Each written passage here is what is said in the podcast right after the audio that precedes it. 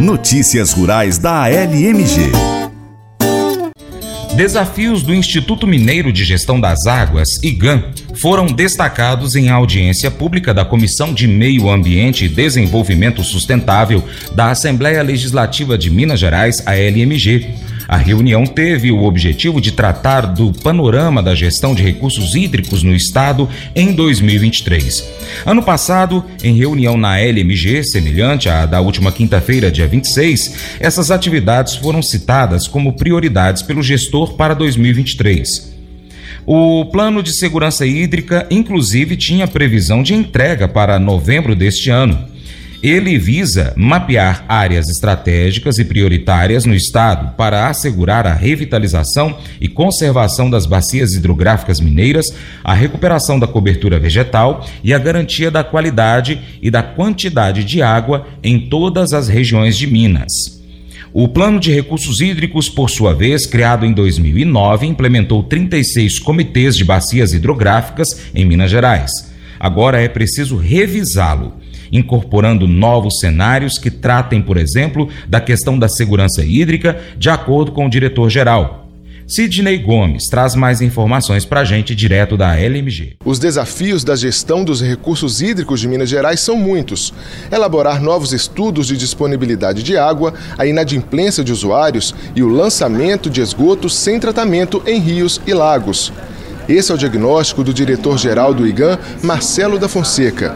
Ele citou rios com alto índice de contaminação, como Paraibuna e o das Velhas, e apresentou números mostrando que 73% das águas de superfície em Minas são usadas pelo agronegócio. O diretor do Instituto ainda informou que a elaboração e a implementação do Plano Mineiro de Segurança Hídrica está atrasado e deve ficar pronto no primeiro semestre do ano que vem.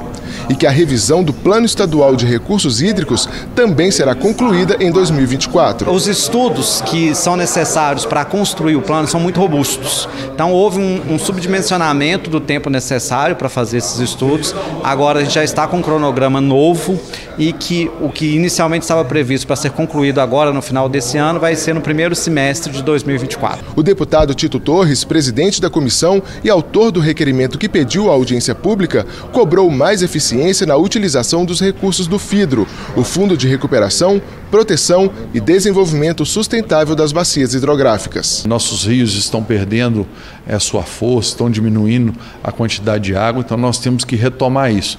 E a busca que nós estamos é, vendo é recurso. E a gente consiga buscar esses recursos através do FIDO, que hoje já tem em conta 700 milhões de reais, para que a gente consiga fazer mais saneamento, preservar as nossas matas é, ciliares e fazer com que realmente a gente consiga manter essas águas aí, que é tão importante para todos nós.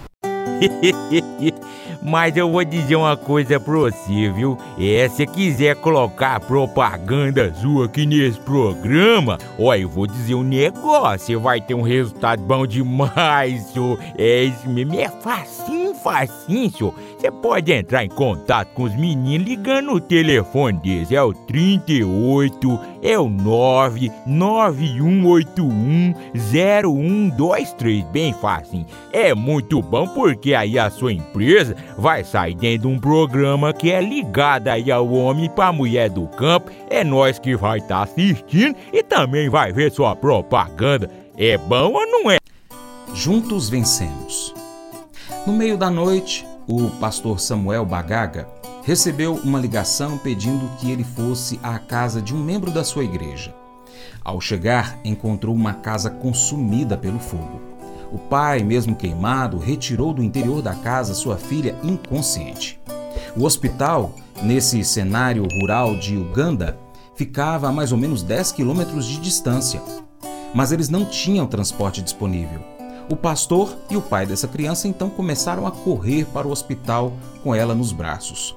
Quando um deles se cansava de carregar a criança, o outro assumia. Juntos, eles fizeram essa jornada pai e a filha foram tratados e recuperaram-se totalmente.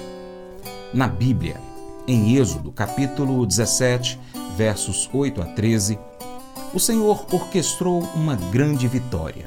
que incluía os esforços de Josué, que liderou os combatentes no campo de batalha, e Moisés, que manteve as mãos levantadas enquanto segurava a vara de Deus.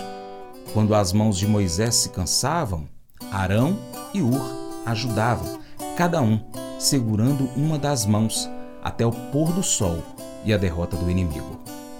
O valor da interdependência nunca pode ser subestimado.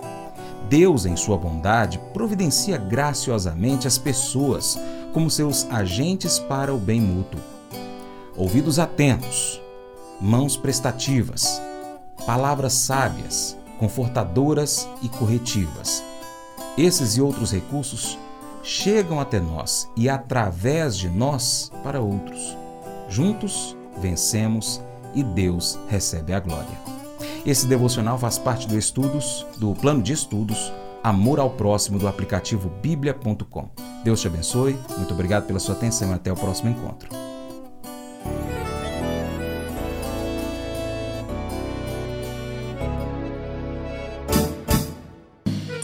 Acordo de manhã para prosear no mundo do campo, as notícias escutar. Vem com a gente em toda a região com o seu programa Paracatu Rural. Tem notícias, informação e o mais importante, sua participação. Programa Paracatu Rural. Programa Paracatu Rural.